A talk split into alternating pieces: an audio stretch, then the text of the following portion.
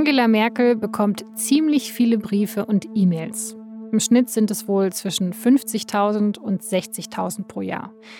Im Bundeskanzleramt gibt es ein Team, das diese Nachrichten sichtet, sie beantwortet und einige wenige von diesen Briefen an Merkel gibt. Wahrscheinlich die, die politisch besonders heikel sind, bei denen die Antworten gut abgestimmt werden müssen. Und im Juni 2020 kommen auch zwei Dutzend Briefe beim Kanzleramt an, von denen wir nicht sicher wissen, ob Merkel sie gelesen hat, die inzwischen aber wir bei der Süddeutschen Zeitung lesen konnten. In meiner Verzweiflung wende ich mich persönlich an Sie. Es ist für mich ein Albtraum und unfassbar, was sich hier abgespielt hat. Ich muss mein Auto verkaufen, kann meine Darlehen nicht mehr tilgen. Wohnungsversteigerung. Das schreiben AnlegerInnen Angela Merkel. Und zwar über Wirecard. Diese AnlegerInnen, die hatten an den kometenhaften Aufstieg von diesem Unternehmen geglaubt, an die Vision von Markus Braun. Und deshalb hatten sie vieles oder sogar alles von ihrem Vermögen in Wirecard-Aktien gesteckt.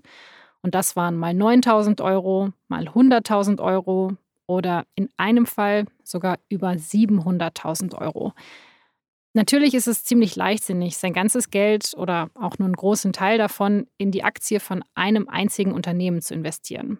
Eigentlich gehört es zu den absoluten Grundregeln beim Geldanlegen, dass man genau das nicht macht. Aber selbst für diejenigen, die nur einen kleinen Teil von ihren Ersparnissen in Wirecard gesteckt hatten, ist die ganze Sache ziemlich bitter. Denn nach dem Juni 2020 ist von diesem Geld nichts mehr übrig.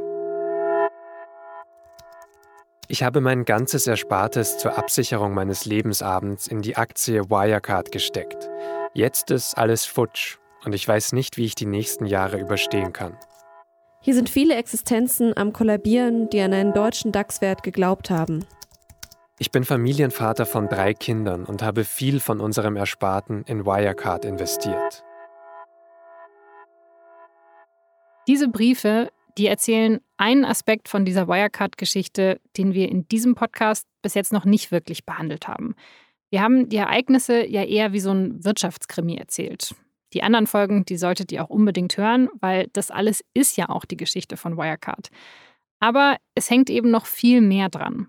Alle Wirecard-AktionärInnen zusammen, und darunter sind eben viele KleinanlegerInnen, die haben in Summe mehr als 20 Milliarden Euro an Börsenwert verloren. Und einige von diesen Menschen, die schreiben jetzt auch der Kanzlerin, weil sie ja an der Spitze des Systems steht, das Wirecard hätte kontrollieren sollen. Und das System, das steht ja allgemein für Verlässlichkeit, für viele Regeln und das alles seine Ordnung hat. Und auf dieses System haben sich die Kleinanlegerinnen natürlich auch verlassen. Ich habe so etwas als Deutscher bei einer deutschen Firma mit deutschen Kontrollorganen und deutscher Buchführung nicht ansatzweise für möglich gehalten. Kann man denn gar nicht mehr in das eigene Land vertrauen? Und genau darum geht es in dieser Folge. Um das Vertrauen in Politikerinnen und politische Institutionen. Und umgekehrt um ihre Verantwortung im Fall Wirecard. Wieso haben PolitikerInnen sich für Wirecard eingesetzt? Und was sagen sie heute dazu? Es geht um eine Reise nach China, um bayerische Netzwerke und den Mann, der Angriffe auf Olaf Scholz abwehren soll. Ihr hört Wirecard. 1,9 Milliarden Lügen. Ein Spotify Original, recherchiert und produziert von der Süddeutschen Zeitung. Ich bin Laura Terberl und das ist Folge 7. Die große Politik. Another day is here and you're ready for it. What to wear? Check. Breakfast, lunch and dinner? Check. Planning for what's next and how to save for it? That's where Bank of America can help. For your financial to-dos, Bank of America has experts ready to help get you closer to your goals. Get started at one of our local financial centers or 24-7 in our mobile banking app. Find a location near you at bankofamerica.com slash talk to us. What would you like the power to do? Mobile banking requires downloading the app and is only available for select devices. Message and data rates may apply. Bank of America and a member FDIC. At Evernorth Health Services, we believe costs shouldn't get in the way of life-changing care. And we're doing everything in our power to make it possible Behavioral health solutions that also keep your projections at their best? It's possible. Pharmacy benefits that benefit your bottom line? It's possible. Complex specialty care that cares about your ROI? It's possible. Because we're already doing it. All while saving businesses billions. That's Wonder made possible. Learn more at evernorth.com/wonder. Diese Briefe, die ihr gerade gehört habt und die Zahlen dahinter, die haben wir bei der SZ jetzt nicht neu ausgegraben. Die kommen aus einer Wirecard-Recherche, an der unter anderem meine Kollegin Kerstin Gammelin beteiligt war. Kerstin ist Wirtschafts- und Finanzexpertin. Sie ist stellvertretende Leiterin des SZ-Büros in Berlin und im Fall Wirecard recherchiert sie vor allem zu den politischen Hintergründen also es waren ja fast alle geblendet von Wirecard und man muss sich das Umfeld auch ein bisschen anschauen. Deutschland und die Banken, das ist ja nicht gerade eine Erfolgsstory. Also Deutschland kann gut Autos bauen, aber vom Banking verstehen die Deutschen jetzt nicht so viel, ja. Andere Länder sind da deutlich weiter, sagt Kerstin, auch wenn viele Menschen in Deutschland das nicht so gerne hören. Ich erinnere mich noch gut, dass der ehemalige EU-Kommissar Günther Verheugen mal gesagt hat in der Finanzkrise, dass die deutsche Finanzaufsicht die schlechteste der Welt ist und dafür auch sehr gescholten wurde aus Deutschland, dass man sowas einfach nicht sagt. Okay, also der Fall Wirecard, der hat jetzt hier bestimmt nicht dazu beigetragen, dass sich das Image von unserer Finanzaufsicht so sehr verbessert.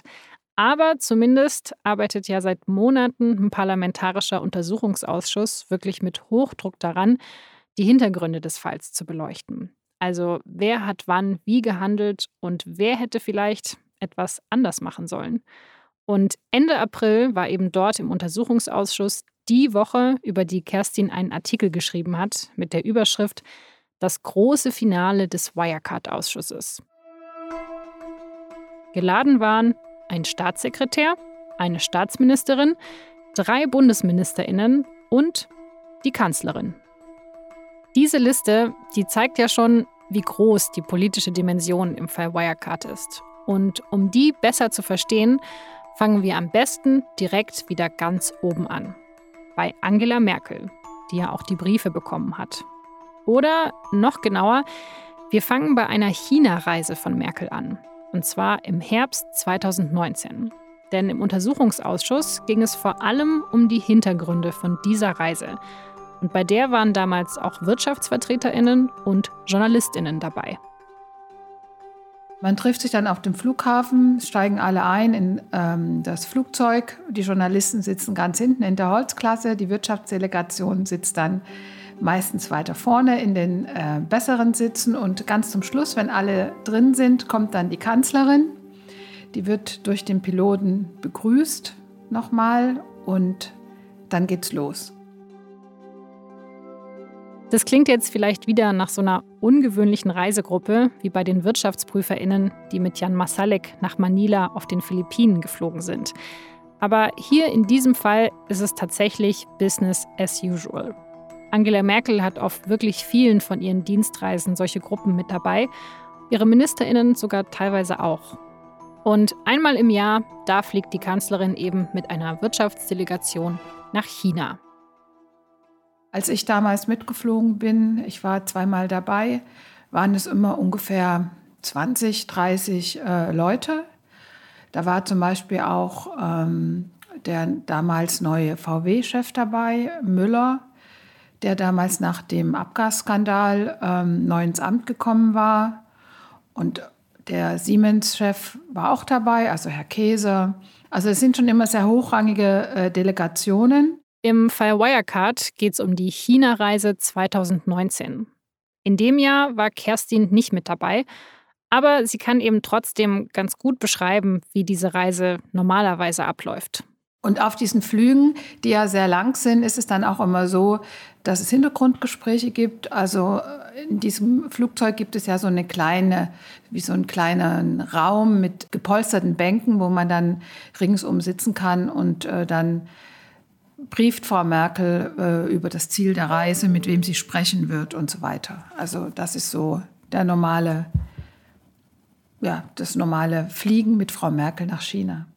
Bei so einer Reise sind verschiedene Unternehmen mit dabei. Ein paar davon, die verdienen schon Geld in China. Dann gibt es ein paar, die auf dieser Reise neue Verträge unterzeichnen werden. Und als drittes sind manchmal noch Firmen dabei, die noch gar nicht auf dem chinesischen Markt sind, die da aber gerne hinwollen. Es ist ja generell das Ziel deutscher Wirtschaftspolitik, in China äh, mehr auf Marktöffnung zu dringen. Und es hätte eben super gepasst, dass mit Wirecard ein moderner Zahlungsdienstleister dagestanden hätte, der gerne in den chinesischen Markt äh, gegangen wäre.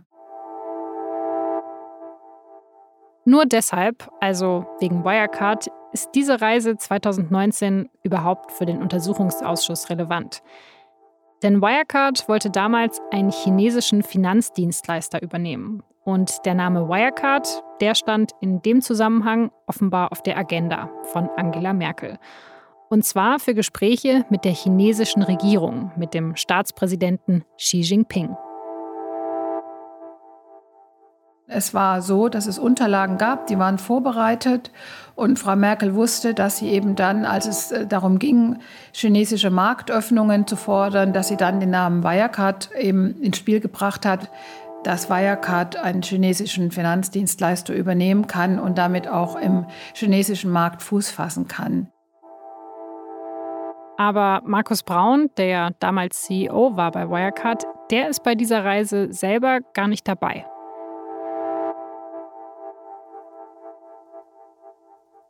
Was auch besonders war, war, dass Frau Merkel für Wirecard lobbyiert hat, obwohl sie zuvor darauf verzichtet hat, sich mit Herrn Braun überhaupt zu treffen und auch mit Herrn Braun zu sprechen, welche Art Geschäft er macht, äh, was das Unternehmen äh, insgesamt macht und warum sie in China in den Markt wollen. Ich glaube, das ist das Interessante gewesen und deswegen musste Frau Merkel ja dann auch später vor den Untersuchungsausschuss. Der Untersuchungsausschuss, der will genau das also besser verstehen. Warum lehnt die Kanzlerin ein persönliches Treffen mit Markus Braun ab, aber setzt sich dann bei Xi Jinping für Wirecard ein? Und was ist eigentlich mit den Vorwürfen gegen Wirecard? Die waren ja zu der Zeit schon bekannt. Und wie Kerstin mir sagt, sieht man an diesem Fall eben sehr gut, wie Wirecard immer wieder versucht hat, an wichtige PolitikerInnen ranzukommen, eben sogar an die Kanzlerin.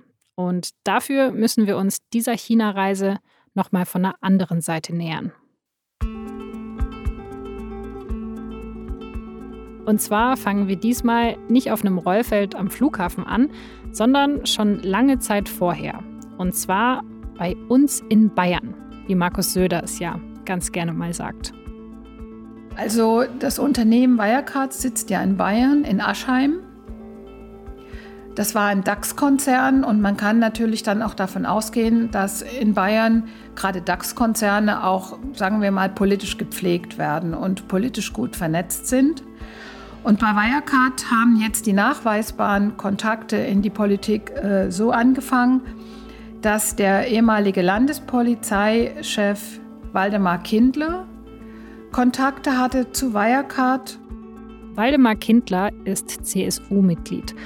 Und bevor er 2013 in den Ruhestand ging, hatte er als bayerischer Landespolizeipräsident einen ziemlich guten Ruf. Er hat zum Beispiel die kolumbianische Mafia jagen lassen, wenn die Drogen nach Bayern schmuggeln wollte. Also solche Sachen. Seine Pensionierung, die wurde sogar fünfmal aufgeschoben, weil man ihn einfach nicht gehen lassen wollte. Und dann ist er eben doch gegangen. Aber dann hat er nicht einfach gesagt, jetzt lehne ich mich mal zurück und genieße meinen Ruhestand. Nein, er hat damit angefangen, für 3000 Euro im Monat Wirecard bei allem Möglichen auszuhelfen.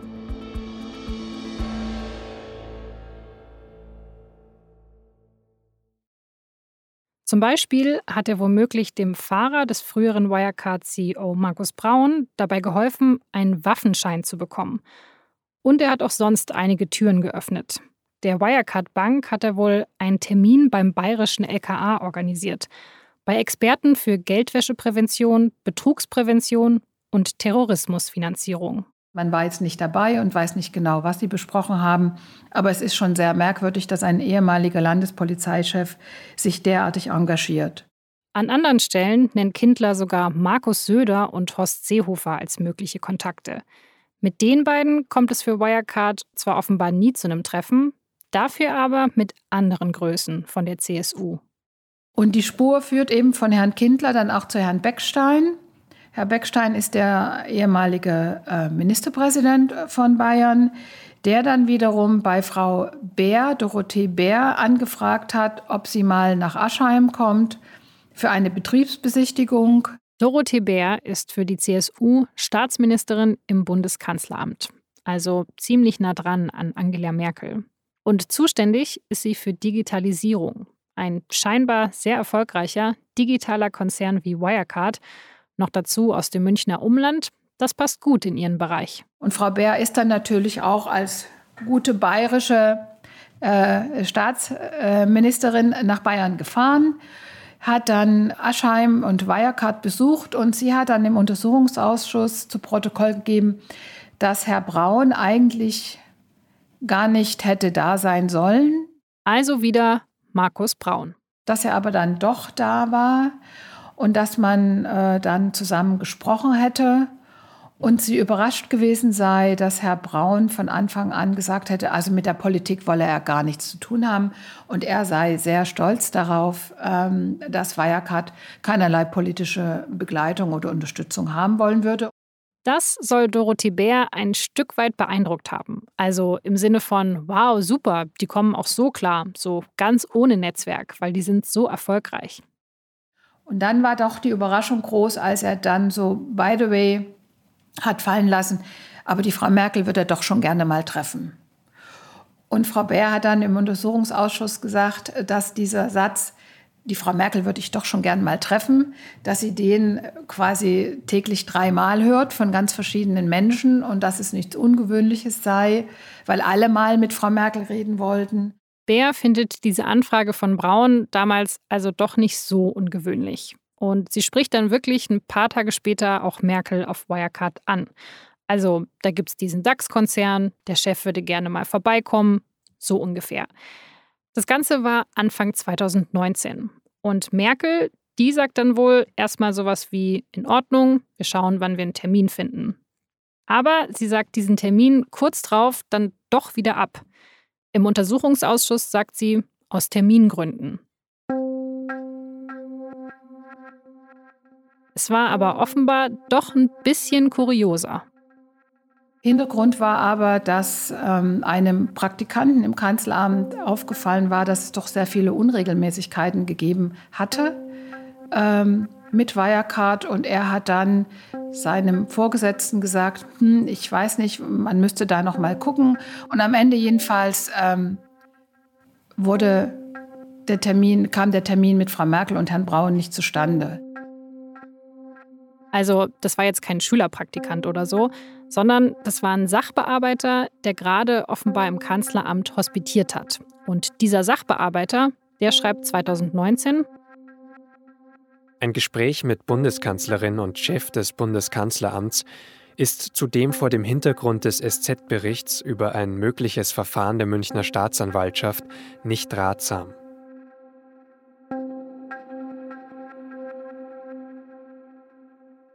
In der SZ hatten wir damals über Zahlungen an ein illegales Online-Casino berichtet. Und diese Zahlungen, die wurden über Wirecard abgewickelt. Und weil ein Mitarbeiter des Kanzleramts eben diesen Bericht in diesem entscheidenden Moment liest, kommt ein Termin zwischen Angela Merkel und Markus Braun offenbar nicht zustande. Soweit, so nachvollziehbar. Aber jetzt erinnert euch nochmal, was Kerstin über die China-Reise von Merkel gesagt hat. Was auch besonders war, war, dass Frau Merkel für Wirecard lobbyiert hat, obwohl sie zuvor darauf verzichtet hat, sich mit Herrn Braun überhaupt zu treffen und auch mit Herrn Braun zu sprechen. Da geht es Kerstin genau um dieses abgesagte Treffen. Aber dieses Lobbying in China, circa ein halbes Jahr später, das hat es trotzdem gegeben. Warum? Naja, vielleicht, weil Wirecard wenige Monate nach dem Versuch über Dorothee Bär einen neuen Versuch gestartet hat. Und dann kam der nächste CSU-Kontakt, nämlich äh, Karl Theodor zu Gutenberg ins Spiel. Gutenberg. Der war ja früher Wirtschafts- und dann Verteidigungsminister unter Merkel, bis die SZ eine Plagiatsaffäre rund um seine Doktorarbeit aufgedeckt hat. Und damit war Gutenbergs politische Karriere erstmal beendet. Er ist in die USA gezogen und hat eine Firma für politische Beratung gestartet. Und jetzt ratet mal, wen er dann auch beraten hat und wem er mit Kontakten geholfen hat. Genau, Wirecard. Und zwar über mehrere Jahre, wofür seine Firma insgesamt 760.000 Euro bekommen haben soll. Und das ist dann so gelaufen, also so hat es jedenfalls Frau Merkel erzählt. Sie pflegt zu ehemaligen Ministern auch ganz gute Kontakte, auch auf persönlicher Ebene. Und sie empfängt sie auch gelegentlich zu persönlichen Gesprächen, mal so eine halbe oder eine Stunde reden über Gott und die Welt. Und Gutenberg war ja nach Amerika gegangen. Es war die Trump-Ära. Also sie war da schon auch interessiert zu hören, äh, wie es in Amerika läuft. Und dann sei sie doch überrascht gewesen, dass als Herr Gutenberg im August, Ende August 2019 dann im Kanzleramt war, dass er zwei konkrete Anliegen gehabt habe und eins davon war, dass sie sich für Wirecard einsetzen sollte in China. Im Untersuchungsausschuss hat Merkel gesagt, dass sie wegen dieser Anfrage auch ziemlich sauer auf Gutenberg war. Und sie hat auch diesen schönen Satz gesagt, der Kontakt zu Herrn Gutenberg ist erstorben für den Moment jedenfalls. Und sie habe nicht die Absicht, demnächst ihn wieder zu empfangen äh, und schon gar nicht, wenn er wieder eine Agenda hatte. Naja, so hundertprozentig kauft Kerstin da der Kanzlerin ihre Überraschung nicht ab. Als ob noch nie jemand zu Merkel gesagt hätte, hör mal, wenn du in den USA bist oder in China, kannst du da nicht dieses oder jenes sagen. Dass gerade ehemalige Politikerinnen ihre Kontakte später in der Privatwirtschaft nutzen, das ist ja bekannt bei VW zum Beispiel, bei der Bahn und dass auch Gutenberg das öfter so macht. Also ich glaube nicht, dass es das erste Mal gewesen ist, dass sie mit einem inhaltlichen Anliegen konfrontiert wurde. Aber es war natürlich für ihren Auftritt im Untersuchungsausschuss auch sehr wichtig, darauf hinzuweisen, dass sie da keine Lobbyrolle übernehmen wollte in China und dass sie eben überrascht gewesen sei von dem Anliegen von Herrn Gutenberg. Gutenberg selber, der schreibt nach dem Treffen im September 2019 in einer Mail, dass er einen Termin mit seiner ehemaligen Chefin gehabt habe. Und da hätten sie auch über Wirecard in China geredet. Wir waren uns einig, dass ein kurzer Hinweis im Rahmen des Besuchs sehr hilfreich sein könnte. Dass Merkel am Ende wirklich nur wegen diesem Treffen dann in China über Wirecard gesprochen hat, das ist damit natürlich nicht bewiesen. Solche China-Reisen, die werden ja über viele Monate vorbereitet. Das Kanzleramt ist beteiligt, das Wirtschaftsministerium, das Finanzministerium. Aber dieses Treffen mit Gutenberg, das war vielleicht ein Anstoß von mehreren. Und wir wissen noch etwas. Wirecard hat auch versucht, an andere Ministerien ranzukommen. Über noch einen anderen Mann. Herr Gutenberg hat natürlich gute Kontakte auch zu Herrn Diekmann gehabt. Und Herr Diekmann als ehemaliger Bildchef ist natürlich in Berlin auch bestens vernetzt. Ihr merkt, mit diesem ganzen Name-Dropping könnten wir noch länger so weitermachen. Im Zusammenhang mit laxeren Glücksspielregeln taucht zum Beispiel noch ein Ex-Ministerpräsident auf, Peter Harry Carstensen von der CDU aus Schleswig-Holstein. Und sein Parteikollege Ole von Beust, der war ja erster Bürgermeister von Hamburg. Also so ganz ohne politische Hilfe wollte Wirecard dann wohl doch nicht. Ganz im Gegenteil. Das Unternehmen hat für Lobbying einiges an Geld ausgegeben und damit auch ein paar wichtige Politikerinnen direkt oder indirekt erreicht. Und da geht es dann eben um all das. Dass wichtige Personen einen guten Eindruck von Wirecard haben, dass im Idealfall passende Gesetze ins Rollen kommen oder lästige Regulierungen wegfallen. Oder dass der Name Wirecard einfach nur im richtigen Gespräch fällt.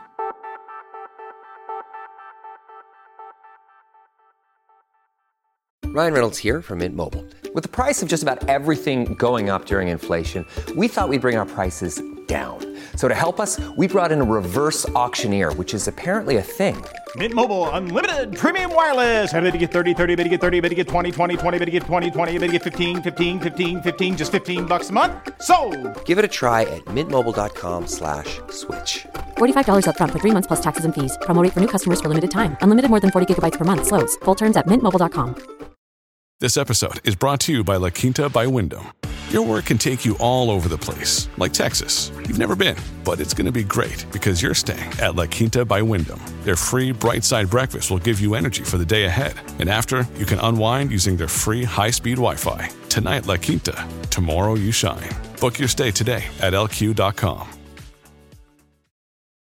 When you need mealtime inspiration, it's worth shopping Kroger, where you'll find over 30,000 mouthwatering choices that excite your inner foodie. And no matter what tasty choice you make, you'll enjoy our everyday low prices, plus extra ways to save, like digital coupons worth over $600 each week. You can also save up to $1 off per gallon at the pump with fuel points. More savings and more inspiring flavors make shopping Kroger worth it every time. Kroger, fresh for everyone. Fuel restrictions apply. Und um die Geschichte der China-Reise noch zu Ende zu erzählen, am Ende unterzeichnet Wirecard dort tatsächlich den Rahmenvertrag mit dem chinesischen Zahlungsdienstleister, den sie ja kaufen wollten. Angela Merkel selber, die hatte mit Wirecard am Ende trotzdem wohl nicht wirklich viel zu tun. Sie hat sich zumindest nicht übermäßig für das Unternehmen eingesetzt. Eher so wie für andere Unternehmen auch. Wir kennen ja alle den großen äh, Dieselskandal, den Abgasskandal und den Betrug von Volkswagen. Das ist auch kein Grund gewesen für Frau Merkel, nicht für Volkswagen ähm, zu lobbyieren. Wie gesagt, die deutsche Exportwirtschaft überall fördern. Das gehört irgendwie zu ihrem Job mit dazu. Natürlich hat sich Frau Merkel auch darauf verlassen, was aus dem Wirtschaftsministerium und aus dem Finanzministerium äh, an Informationen gekommen ist. Und aus dem Finanzministerium war ja die Information gekommen, wir unterstützen die. Und wir haben die Journalisten verklagt und äh, wir, wir glauben, dass alles da in Ordnung ist. Und deswegen hat Frau Merkel sich dann eben auch für Wirecard eingesetzt. Und genau das führt uns jetzt direkt zur nächsten Ebene. Ich habe ja von der Kanzlerin erzählt, die im großen Finale im Untersuchungsausschuss ausgesagt hat. Und von der Staatsministerin Dorothee Bär. Aber dann wurden ja noch drei Ministerinnen und ein Staatssekretär befragt.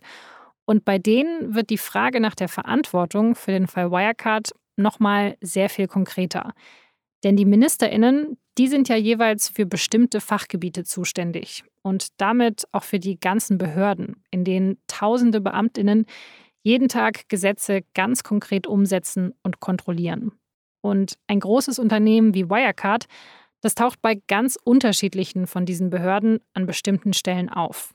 Zum Beispiel bei dieser hier, die in einem kleinen Imagefilm auf YouTube gleich selbst eine ziemlich zentrale Frage aufwirft.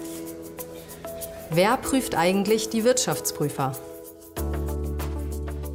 Das macht grundsätzlich die APAS, die Abschlussprüfer-Aufsichtsstelle, die zum Bundeswirtschaftsministerium gehört.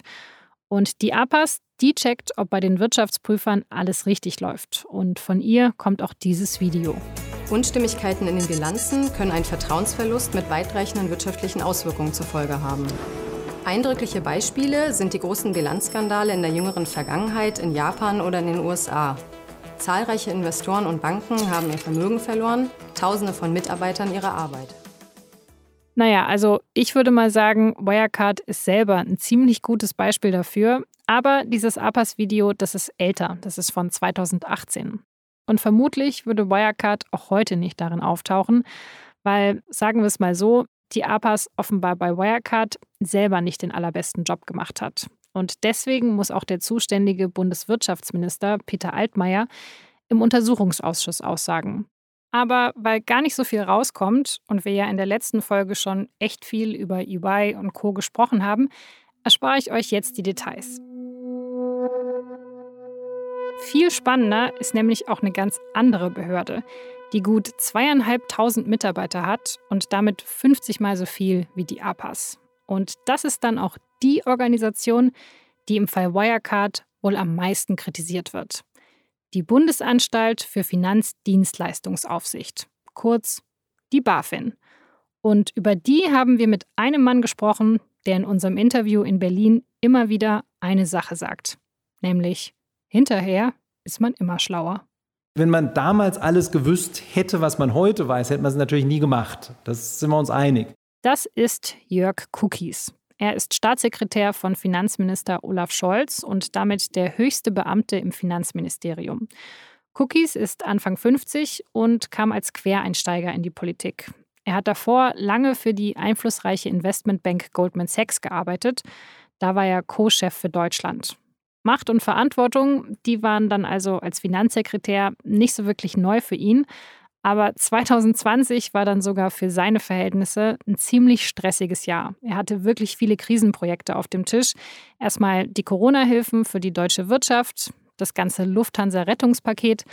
Naja, und dann auch noch Wirecard. Und das war ja ein Zufall der Geschichte, aber wirklich am selben Wochenende, an dem wir über die Rettung von Lufthansa final entschieden haben, nämlich an dem Wochenende vom 19., 20., 21. Juni, ja auch gerade das Wochenende war, an dem Wirecard, nach dem Wirecard die großen Zweifel an dem Vorhandensein der Treuhandkonten per Ad-Hoc-Meldung öffentlich machen musste.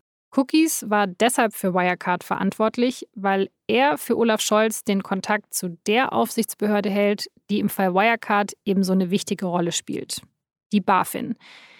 Die überwacht in Deutschland nämlich, kurz gesagt, alles, was mit Versicherungen, mit Wertpapieren und mit Banken zu tun hat. Und die Wirecard AG, die hatte in ihrem ganzen Sammelsurium an Tochterunternehmen eben auch eine Bank.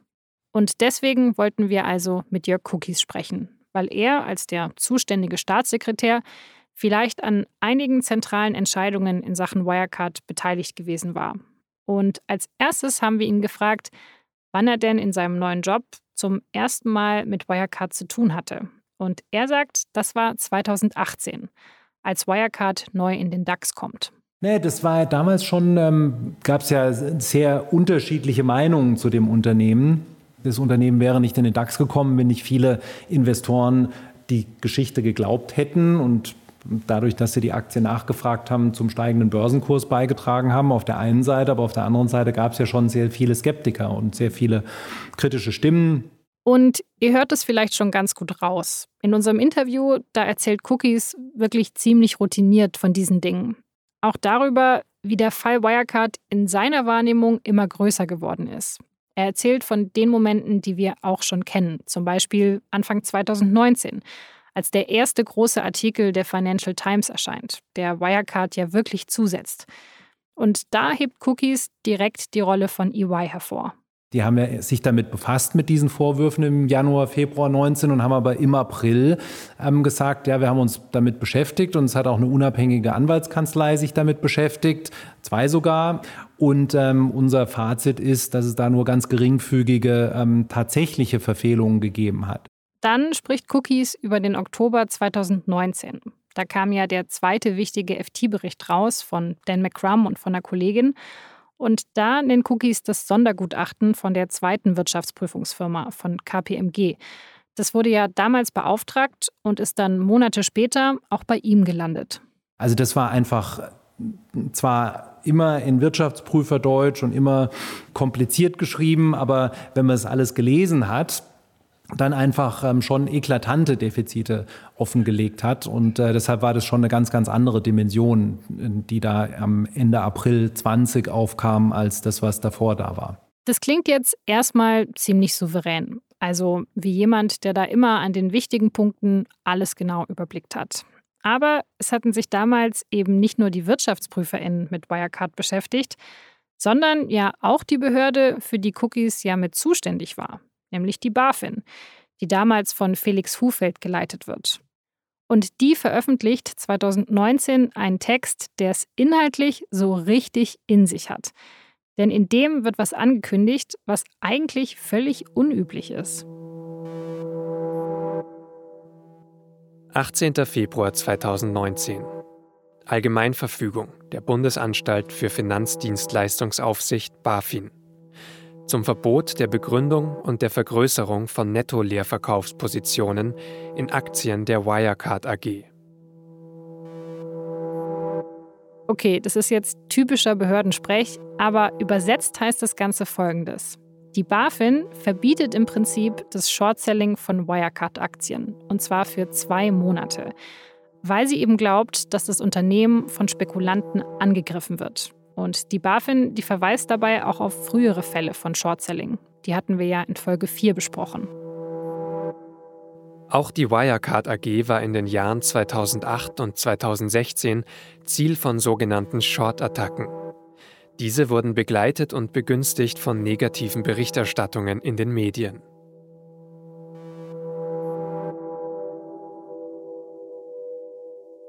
Das Krasse daran ist, wir haben hier eine staatliche Behörde, die in diesem Moment ganz öffentlich die Position von Wirecard einnimmt und wirklich aktiv in den privatwirtschaftlichen Markt eingreift. Und es gibt zwar schon manchmal solche Leerverkaufsverbote, aber eigentlich fast nie bei einer einzelnen Aktie. Und das alles sagt in diesem Fall ja eigentlich nichts anderes als wir von der Finanzaufsichtsbehörde, wir bestätigen, dass Wirecard hier das Opfer ist. Und zwar das Opfer von Spekulanten. Zumindest wird es von den Anlegerinnen genauso wahrgenommen. Erinnert euch an die Briefe vom Anfang der Folge an Angela Merkel. In einem steht zum Beispiel auch dieser Satz.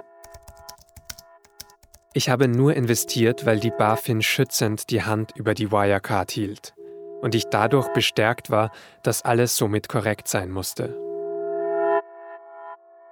Viele Menschen, die hatten sich also auf das Urteil von der BaFin verlassen.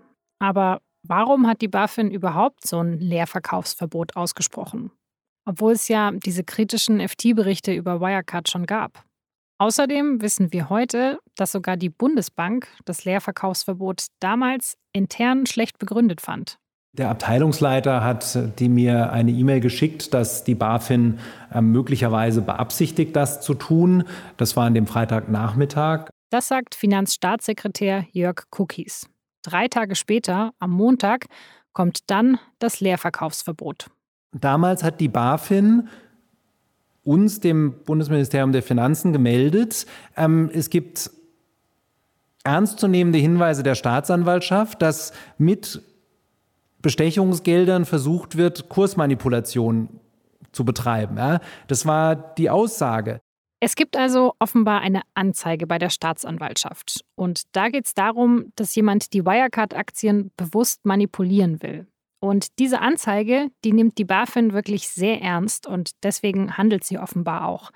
Aber wie wir heute wissen, war das wohl ein ziemlicher Fehler. Es war nämlich wohl so, dass Jan Masalek selber hinter dieser Anzeige stand. Er gibt damals über einen Wirecard-Anwalt bei der Staatsanwaltschaft in München an, dass ihn Mitarbeiter der Nachrichtenagentur Bloomberg angerufen hätten und sie würden eben Wirecard erpressen. Entweder Wirecard zahle 6 Millionen Euro oder man werde mit der Financial Times zusammen negativ berichten.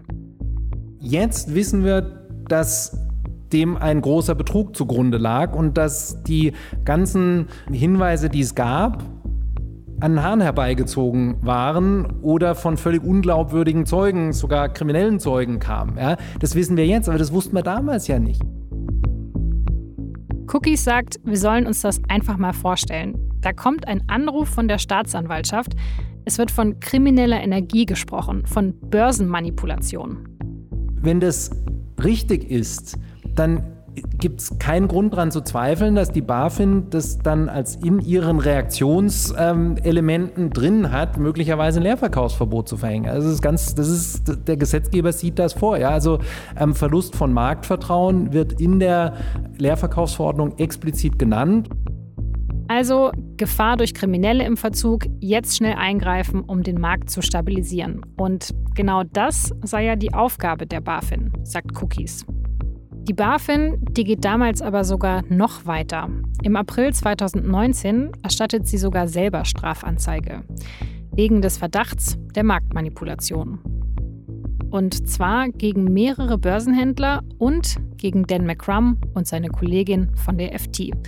Wir haben hier also eine staatliche Behörde, die JournalistInnen anzeigt. Und das ist schon ziemlich krass. Und noch schlimmer ist die Begründung, die einige von meinen SZ-KollegInnen ein halbes Jahr später sehen können. Denn de facto enthält diese Strafanzeige nämlich gar keine Hinweise darauf, dass die FT Infos durchgestochen hätte. Es gibt noch nicht mal eine Hypothese, wie und über wen das überhaupt passiert sein könnte. Es steht nur sowas drin wie, die FT-Berichte, die sind über mehrere Tage erschienen und das könnte die Chance für ein gutes Geschäft von Spekulanten erhöht haben. Aber Belege gibt es dafür keine. Abgesehen davon, dass sowas total normal ist. Also auch bei der SZ ist es so, dass wir bei großen Enthüllungen oft über mehrere Tage berichten. Aber trotzdem darf McCrum kurzzeitig von der FT aus erstmal nicht mehr berichten. In der SZ hat McCrum den Moment so beschrieben. Katastrophe. Mein dunkelster Moment. Wir waren so kurz davor, Wirecard zu entlarven und auf einmal ermitteln nicht nur die Behörden in Deutschland gegen mich, sondern sogar mein eigener Arbeitgeber. Die Ermittlungen von der Staatsanwaltschaft wegen dieser BaFin-Anzeige, die wurden immerhin schon einige Monate später wieder eingestellt. Aber dass es diese Anzeige der BaFin gegen die Journalistinnen überhaupt gab, das ist bis heute einer der fragwürdigsten Vorgänge bei der BaFin, also neben dem Leerverkaufsverbot selber. Jörg Cookies, der verteidigt diese Anzeige deswegen natürlich auch gar nicht, aber er will sie jetzt auch wieder nicht überbewerten. Ich meine, wir wissen ja inzwischen, dass die Basis der Informationen, die da an die BaFin gegeben wurden, ähm, von der Staatsanwaltschaft nicht auf zuverlässigen Quellen beruht haben. Ähm, wenn man das alles jetzt, wenn man es damals das Wissen hätte, was man heute hat, aber das ist so die berühmte hätte, hätte Fahrradkette. Ja, das kann man einfach nicht wissen. Aber natürlich, wenn man dieses Wissen damals gehabt hätte, hätte man es nicht gemacht, klar. Was Cookies heute sehr stark betont, immerhin habe die BaFin ab Februar 2019 auch die DPR beauftragt. Das durfte sie damals nur nicht öffentlich machen. Diese DPR, die Deutsche Prüfstelle für Rechnungslegung, die wird oft die Bilanzpolizei genannt, weil sie vom Staat beauftragt wird und direkt Bilanzen von privaten Unternehmen anschauen kann. Aber ganz so effektiv, wie diese Bilanzpolizei jetzt erstmal klingt, war sie im Fall Wirecard eben leider nicht. Denn die DPR, die hat für Wirecard offenbar nur einen Mitarbeiter beauftragt und der hat so lange gebraucht, dass bis zum Wirecard-Crash eineinhalb Jahre später immer noch kein Bericht da war. Aber das muss man der Vollständigkeit halber jetzt schon noch sagen. Am Ende hat die BaFin nicht nur den Journalisten angezeigt und diese Bilanzpolizei losgeschickt, sie haben auch noch direkt gegen Wirecard Anzeige erstattet. Immerhin. Das allerdings wirklich erst am 2. Juni 2020, also ungefähr ein Monat nachdem dieses KPMG-Sondergutachten rauskam. Und zwar deshalb, weil es den Verdacht gab, dass der Wirecard-Vorstand um Konzernchef Braun selbst den Aktienkurs des Unternehmens manipuliert habe. Davor hatte Cookies mehrfach beim damaligen BaFin-Chef Felix Hufeld nachgehakt, was denn gerade der aktuelle Stand sei. Übrigens sind inzwischen diese ganzen Chefs nicht mehr im Amt. Also weder der damalige Chef der BaFin noch der von der DPR, dieser Bilanzpolizei, und auch nicht der von der APAS, der Wirtschaftsprüferaufsicht. Und zwar aus ganz verschiedenen Gründen, die nicht immer nur mit diesem mutmaßlichen Kernproblem im Fall Wirecard zu tun haben. Beim BaFin-Chef Hufeld war unter anderem noch herausgekommen, dass einige seiner BaFin-MitarbeiterInnen selbst mit Wirecard-Aktien gehandelt hatten, was er verteidigt, was aber ja schon fragwürdig ist. Also, wenn die KontrolleurInnen mit den Aktien handeln, die sie eigentlich kontrollieren sollten dass sich die BaFin oder einzelne MitarbeiterInnen bei der BaFin deswegen ganz bewusst vor Wirecard gestellt hätten, diesen Vorwurf, den weist Jörg Cookies doch sehr deutlich zurück. Also wir haben ja 1400 Ordner abgegeben bei dem Parlamentarischen Untersuchungsausschuss mit über eine Million Seiten an Dokumenten. Auf keinem einzigen dieser Dokumente hat man sowas von irgendjemandem direkt oder indirekt als ähm, inhaltliche Aussage gelesen. Keiner im Finanzministerium, niemand in der BaFin hat irgendwie mal gesagt, wir müssen da jetzt irgendwas schützen oder sonst irgendwas. Für mich war an dieser Stelle natürlich schon noch diese Ausgangsfrage offen. Also tragen Jörg Cookies und der Finanzminister Olaf Scholz jetzt eigentlich die politische Verantwortung für alles, was bei der BaFin so passiert ist? für dieses Leerverkaufsverbot und für die anderen Entscheidungen? Hätten Sie der Behörde vielleicht einfach mehr Druck machen müssen? Jörg Cookies sagt nein. Das ist ganz bewusst so gemacht vom Gesetzgeber, dass wir uns nicht in Einzelfälle ähm, einmischen sollen. Also die, das Finanzministerium soll jetzt keine Superaufsichtsbehörde oder Oberaufsichtsbehörde sein. Egal unter welchen Finanzministern hält sich das Finanzministerium dann natürlich zurück ähm, und achtet die sogenannte operative Unabhängigkeit der BaFin. Ja, also Einzelentscheidungen treffen nicht wir, sondern trifft die BaFin. Ich hätte ja gar nicht einschreiten können, aus rechtlichen Gründen. Genau das sagt Cookies in unserem Gespräch noch mehrfach, jedes Mal mit ein bisschen anderer Formulierung. Dann darf ich mich da gar nicht einmischen, weil man sofort, also ich würde sogar nach Meinung die hier vorherrscht, hätte ich sogar europäisches Recht ja ähm, zumindest neun Stunden lang im Parlamentarischen Untersuchungsausschuss ausgesagt. Und äh, ja, ich glaube, ich habe alle Fragen beantwortet. Ich, ich winde mich da ja nicht. Ich muss mich ja als Staatssekretär an Recht und Gesetz handeln. Ja? Und wenn im Gesetz drin steht, diese Entscheidungen sind bei der BaFin, dann muss ich mich daran halten. Andere Entscheidungen liegen ja bei den Ministerien. Auch seinen Chef, also den Bundesfinanzminister Olaf Scholz, den will Cookies zum Beispiel vor dem Leerverkaufsverbot deswegen gar nicht angerufen haben, weil er ja in seiner Argumentation gar nichts hätte ausrichten dürfen.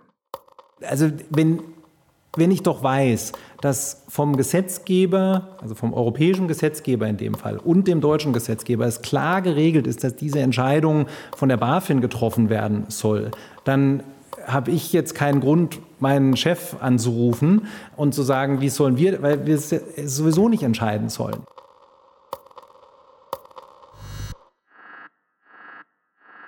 Also, fassen wir es nochmal zusammen. Was machen wir denn jetzt mit diesen ganzen Aussagen und den ganzen politischen Prozessen? Also es gibt, glaube ich, ähm, mehrere Sachen, die da sehr auffällig sind. Das ist wieder meine Kollegin Kerstin Gammelin. Wie gesagt, sie kennt sich wirklich gut mit Finanzpolitik aus und sie hat das Interview mit Jörg Cookies auch mitgeführt. Und deshalb haben wir sie am Ende nochmal gebeten, das alles so ein bisschen für uns einzuordnen. Das erste ähm, ist, dass wenn man sich mal auf der Homepage anschaut, äh, wie die BaFin sich selber definiert, ja, dann, dann steht da, die BaFin ist die deutsche Allfinanzaufsicht für einen der weltweit bedeutendsten Finanz- und Kapitalmärkte. Das kann man so übersetzen wie, die BaFin ist richtig, richtig wichtig. Und es ist ein großer, wichtiger Markt, den sie beaufsichtigt. Wenn man sich dann aber ansieht, wie diese Aufsicht wirklich ausgesehen hat, sagt Kerstin, dann klaffen Anspruch und Wirklichkeit schon ziemlich deutlich auseinander. Genauso wie bei anderen Behörden, über die wir gesprochen haben. Und Kerstin glaubt zweitens auch nicht, dass alle politischen Akteure wirklich so wenig wussten, wie sie es jetzt darstellen? Also ähm, der Staatssekretär Cookies sagt, er hat den Minister Scholz immer mal wieder informiert, wenn es Unregelmäßigkeiten gegeben hat. Scholz hat dann manchmal gefragt, muss ich was wissen? Und dann hat Cookies gesagt, nö, ist nichts weiter. Und damit soll es dann gut gewesen sein wenn man weiß, dass Herr Scholz jemand ist, der wirklich sehr lange über viele Dinge nachdenkt und gerne die Kontrolle hat und über manche Dinge auch so lange nachdenkt, bis sie sich erledigt haben von alleine, ist es ein bisschen schwer glaubwürdig, ähm, dass er sich einfach dann damit zufrieden gibt, wenn der Staatssekretär sagt, nö, brauchst du nichts weiter wissen, ist alles, ist alles im grünen Bereich. Trotzdem haben Scholz und Cookies wohl wirklich nicht so den ganz tiefen Einblick gehabt den andere ihnen heute unterstellen.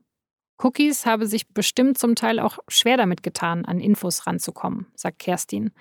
Also da waren Brandmauern eingebaut, die angeblich dafür sorgen sollten, dass Dinge äh, vertraulich bleiben, die aber am Ende dafür gesorgt haben, dass der Minister und der Staatssekretär gar keine Ahnung hatten von Prüfungsvorgängen, die eigentlich relevant waren, um eine Sache zu beurteilen.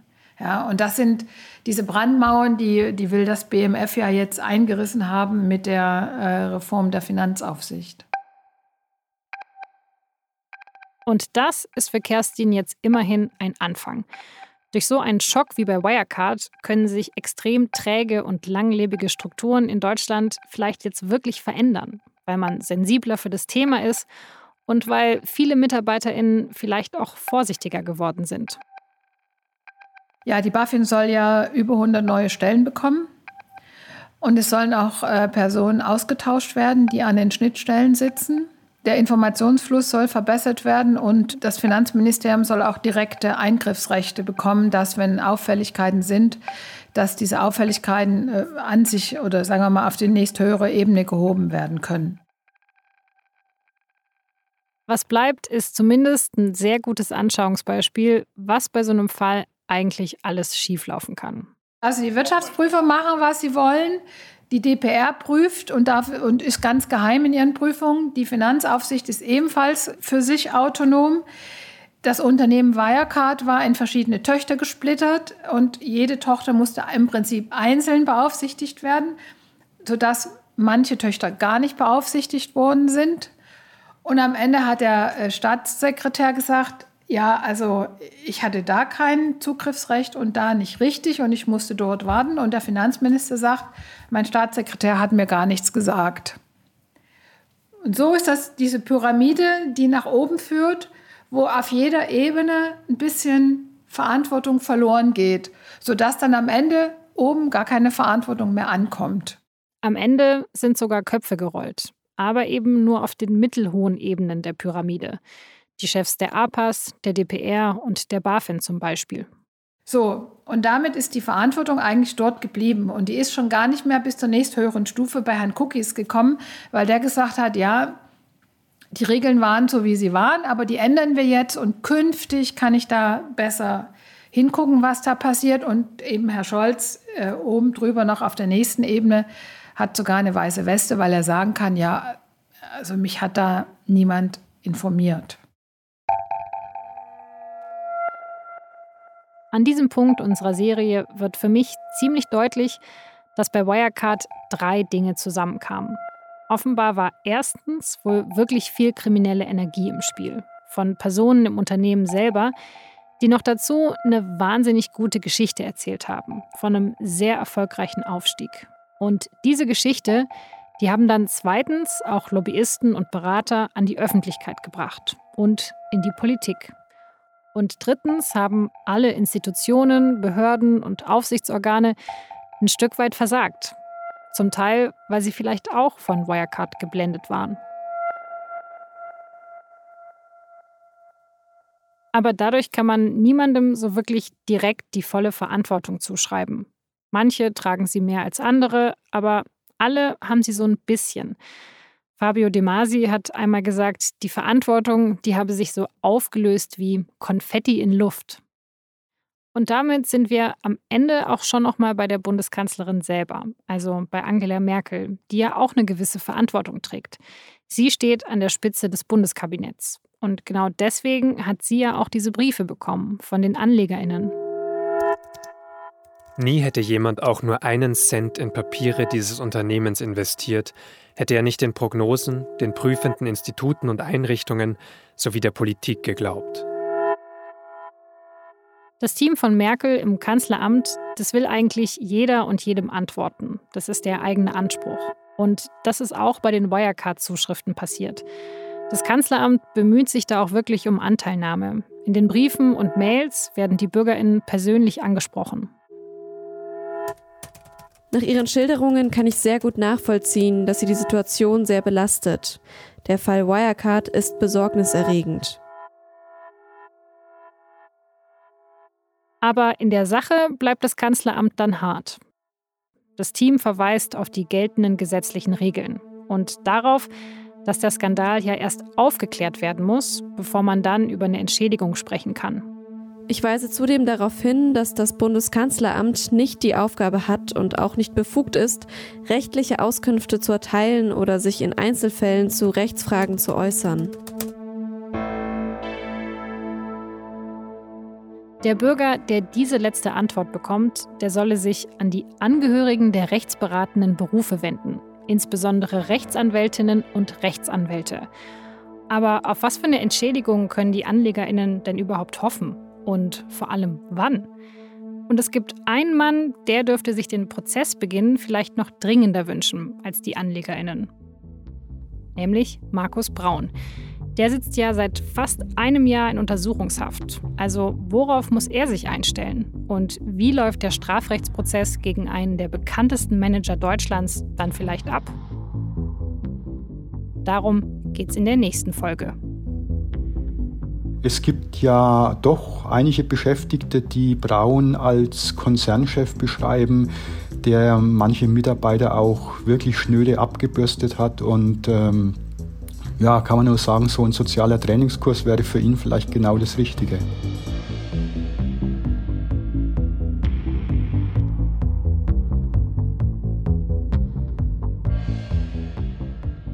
Das war die siebte Folge von Wirecard. 1,9 Milliarden Lügen. Eine Produktion von Spotify Studios in Zusammenarbeit mit der Süddeutschen Zeitung. AutorInnen Tammy Holderied, Vincent Vitus Leitgeb und Franziska von Malsen. Produktion Caroline Lenk und Carlo Sarski. Sounddesign Bonnie Stoev. Executive Producer Vincent Vitus Leitgeb, Franziska von Malsen und Daniel Nicolaou. Line Producer Sarul Krause-Jensch. Assistant Producers Katrin Jakob und Silvia Müller. Und moderiert habe ich, Laura Terberl. Vielen Dank an das ganze SZ-Rechercheteam zum Wirecard-Skandal. In dieser Folge speziell Kerstin Gammelin.